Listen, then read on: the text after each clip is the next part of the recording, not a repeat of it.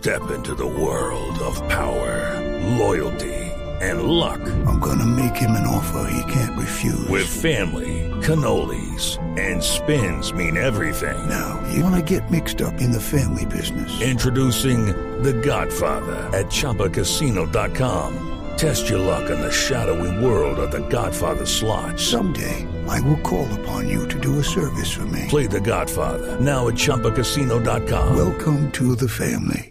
Purchase necessary. VGW Group. Void where prohibited by law. 18 plus. Terms and conditions apply.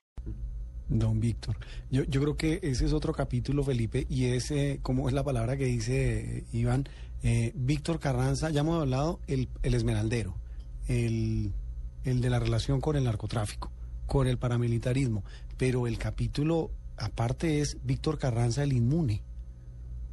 ¿Por qué es inmune Víctor? ¿Por qué fue inmune Víctor Carranza? Ven, 30 procesos, ¿no? Sí, yo creo. No hubo una sola condena.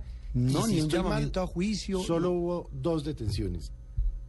Una eh, que ordenó en su momento el, el doctor Alfonso Gómez Méndez Sí, como fiscal general. y otra en febrero de este año del doctor Eduardo Montalegre. Exactamente. Que fue la que lo llevó pues a que se supiera que estaba en esta situación y el cáncer terminal. A ambas, precisamente lo que usted mencionaba, eh, eh, doctor Iván Cepeda, por el tema de paramilitarismo, supuestos vínculos o nexos con Y paras. estamos hablando de un señor de 70 y... O sea, ¿cuántos años? No, Felipe, es- es- crimen. está documentado y leyendo los eh, archivos, incluso el libro, es que estamos hablando de que el hombre empezó a aparecer desde finales de los 60 y comienzos de los 70 en los, en los archivos de periodistas, Prontuarios, de en prontuarios organigramas. y, y en cuentos, porque En es el que libro nosotros mostramos un organigrama del DAS. En, el, en, en ese organigrama está en, en, eh, en la cima eh, Pablo Escobar y por allá en un lugar secundario, en uno de los cuadritos de abajo, organigrama del DAS, repito, Víctor Carranza, como parte de una organización Entonces, ¿por qué- por qué inmune? Bueno, eh, digamos, la primera respuesta obvia, pero muy general, es por la debilidad de nuestro sistema judicial. Pero viendo ya el detalle del asunto, eh, nosotros en el libro nos tomamos el trabajo de hacer una revisión muy minuciosa de los procesos judiciales. Y en esa eh, eh, revisión lo que encontramos fue, eh, comienzan las investigaciones, aparecen unos testigos, entre ellos gente de su organización, porque Carranza utilizaba como fachada de sus grupos paramilitares sus empresas, sus fincas, decía que toda esta gente era simples trabajadores de sus propiedades. Pues comienza uno a leer las declaraciones y al siguiente momento encuentra en el expediente judicial eh, la noticia de que la persona desapareció o se encontró muerta en cierto paraje eh, de los llanos orientales o sencillamente se retractó de sus eh, declaraciones iniciales. Esto como una especie de, de patrón sistemático.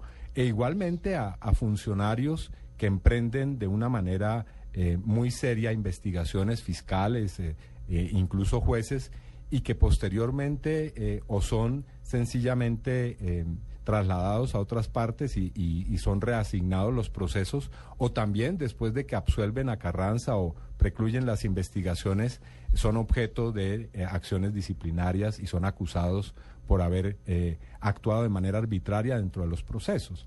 Eh, muchos de los autores materiales de crímenes que se le aducen a Carranza fueron desaparecidos, como si el patrón fuera poner a alguien a cumplir una de estas tareas criminales y después asesinarlo. Es decir, desaparecer. Huella. desaparecer los cabos, dejar los cabos sueltos. Pero también eh, yo creo que las, los eh, vínculos políticos, las relaciones sociales que tuvo Carranza en esto han jugado un papel muy grande. Se construyó una especie de, usted lo dijo al comienzo, de mitología, de iconografía de Carranza como el hombre de paz, el campesino y el minero humilde que a, a punta de un trabajo honesto llegó a la cima económica, de un hombre dedicado a unos negocios honorables. Y en eso jugaron un papel importante algunos medios de comunicación, hay que decirlo también. Vamos a hacer un, un breve corte para comerciales y vamos a hablar del papel de los medios de comunicación y una cosa que nos ha sorprendido esta semana, los vínculos y el afecto profundo de algunos miembros de la iglesia cristiana con quienes ellos o a quien ellos denominan Don Víctor. Ya venimos después de comerciales.